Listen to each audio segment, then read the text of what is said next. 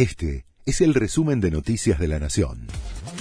La Nación presenta los títulos de la tarde del martes 30 de mayo de 2023. Alberto Fernández se reunió con Nicolás Maduro y cuestionó los bloqueos contra Venezuela y Cuba.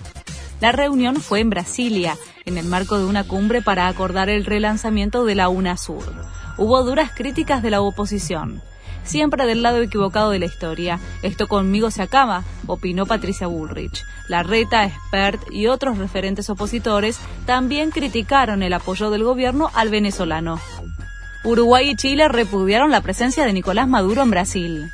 Luis Lacalle Pou y Gabriel Boric se mostraron en contra de lo que manifestó Lula durante el encuentro de presidentes, que calificó de narrativas las críticas sobre la falta de garantías democráticas en Venezuela el mandatario uruguayo pidió no tapar el sol con un dedo sobre las violaciones a los derechos humanos del régimen de Maduro. Más cepos a las importaciones. No habrá dólares para las automotrices hasta el próximo gobierno. Como consecuencia de la escasez de dólares, las autorizaciones para pagar las importaciones de piezas y autos fueron prolongadas a 75 y 195 días respectivamente.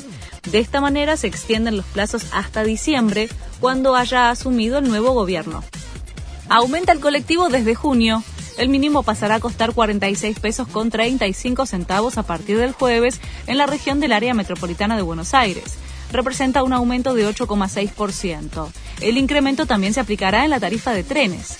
El subte subirá 7 pesos desde el 5 de junio y pasará a costar 74 pesos el viaje. Visa Rap anunció su Music Session 55. Su próxima colaboración, que se estrena mañana, será con Peso Pluma, un artista de 23 años que se convirtió en el más escuchado en Spotify México e ingresó al Billboard Hot 100 con 8 temas.